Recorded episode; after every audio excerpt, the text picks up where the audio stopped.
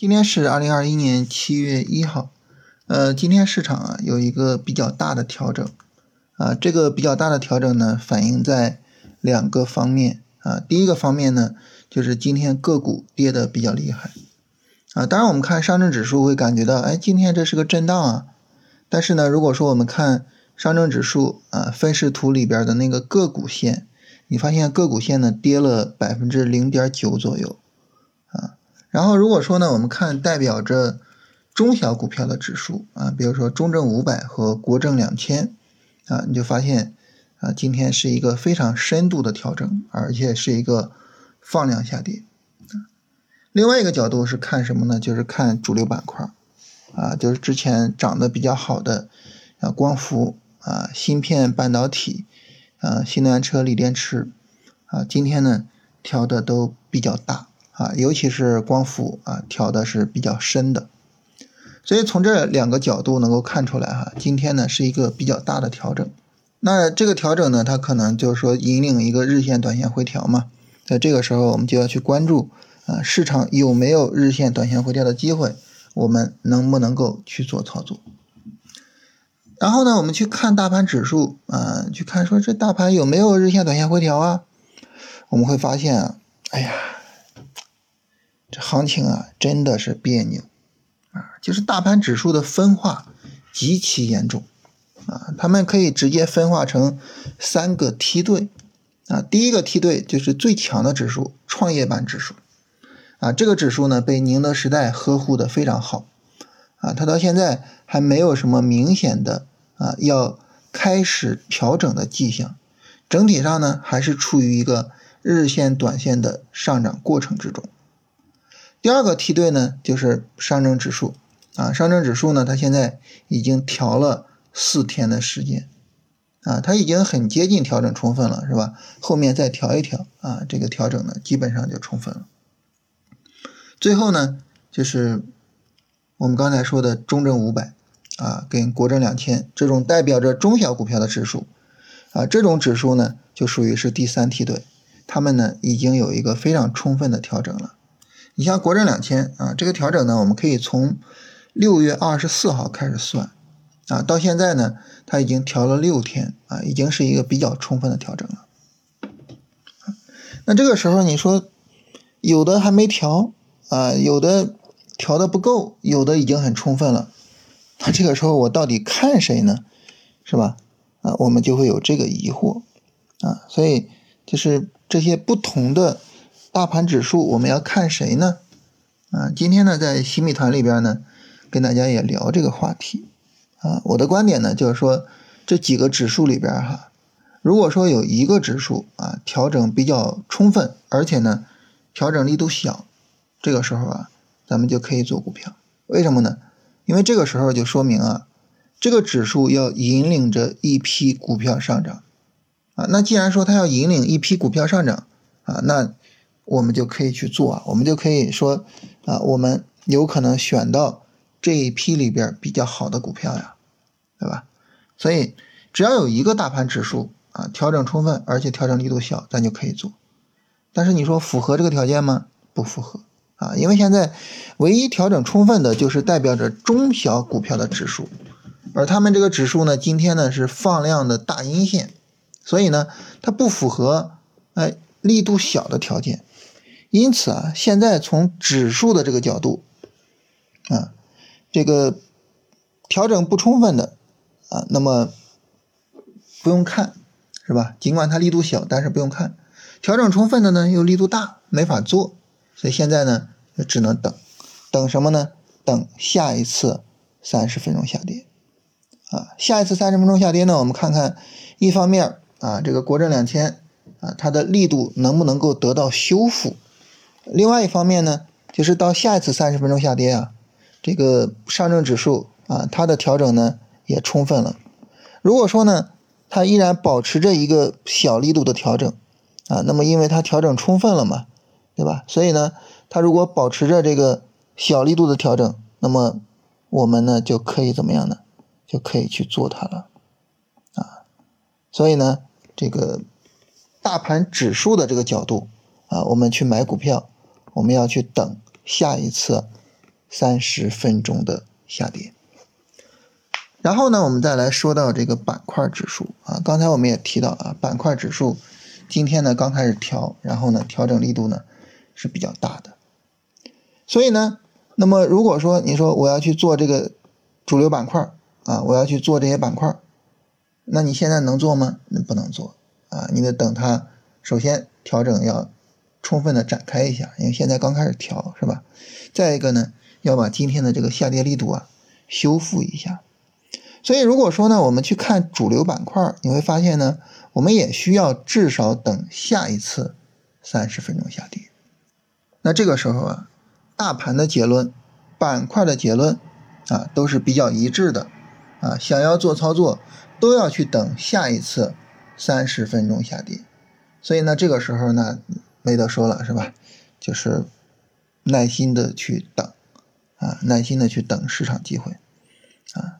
等一个三十分钟下跌呢，就是，呃，三十分钟就是要拉一下，啊，然后呢，再有一个新的下跌，啊，它体现到日线上呢，就是日线上呢有一个阳线，啊，然后呢再有一个阴线的过程，所以这个时候呢，那么我们最早能够去买，啊，那就是什么时候呢？就是到下周一了，啊，明天呢是不可能去买股票的。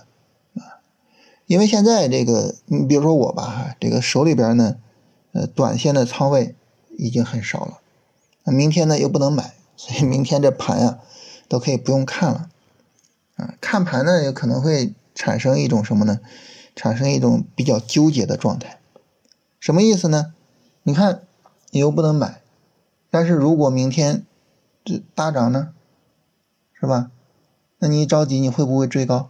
你就像今天很多朋友跟我说：“哎呀，这个证券追高了啊！证券今天高开，本来以为会大涨，会引领着大盘啊大涨上去，结果，哎呀，是吧？它就会出现这种情况啊！所以这个为了避免啊，说大盘一冲高，然后呢去追高啊，干脆不看盘完事儿了啊！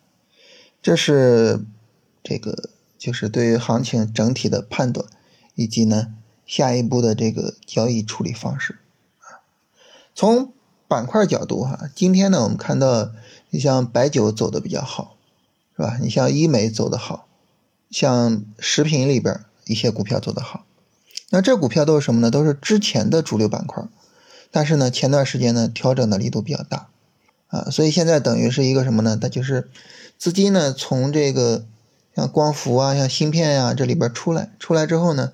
又找到了他们开始去做，所以这些板块后续啊，可以看看上涨的延续性啊，看看要不要持续的去跟踪。另外一个呢，就是非常非常重要的，今天涨得特别好的板块就是医药啊，今天呢主要是中药在涨。医药这个板块啊，大家知道这个喝酒吃药啊是非常值得去跟踪的一个板块，但是与此同时呢，医药也是一个。跟踪难度啊特别大的一个板块，为什么呢？因为医药里边啊，它的细分的这种行业太多了啊，也就是说它的逻辑太多，所以这个时候呢，你想要把这个板块给搞清楚、给研究清楚，它是比较困难的。所以医药这个板块，首先我们很明确，就是它非常的重要，但是与此同时呢。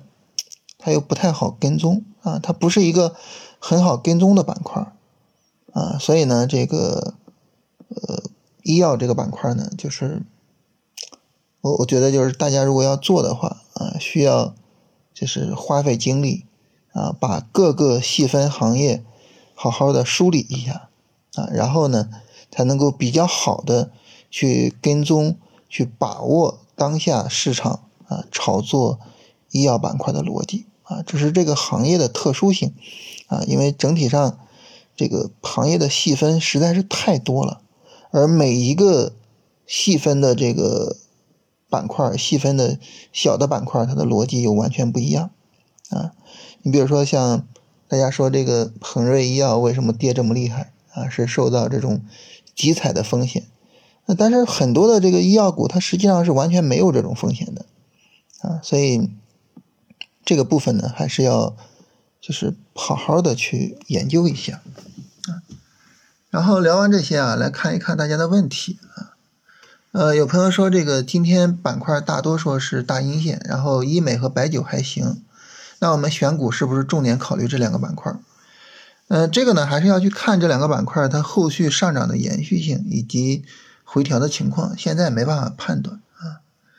有朋友问这个中国平安跟海螺水泥这种股票不是我们龙回头能够做到的，这种股票你要从基本面的角度，你要从价值投资的角度啊，就是你认为中国平安、海螺水泥它有没有价值投资的价值啊？你要觉得有，你就可以去跟踪啊。这个从。基本面从龙回头的角度去讨论，我觉得是不合时宜的啊，不合适。呃，润和软件还拿着，今天的大跌是不是主力出货？这个因为我没有研究过主力的这一块儿哈。但是润和软件呢，首先我一直没有做它，其次呢，这个股票按道理说你应该去设止损是吧？任何一笔交易都应该设止损。这个股票如果设止损的话，按道理说是应该要出来的哈。嗯，福斯特这一只股票，它是不是有一个充分的调整？呃，如果说仅仅看福斯特这一个股票的话，其实这个股票的调整还是比较充分的。从六月二十三号一路调到现在，是吧？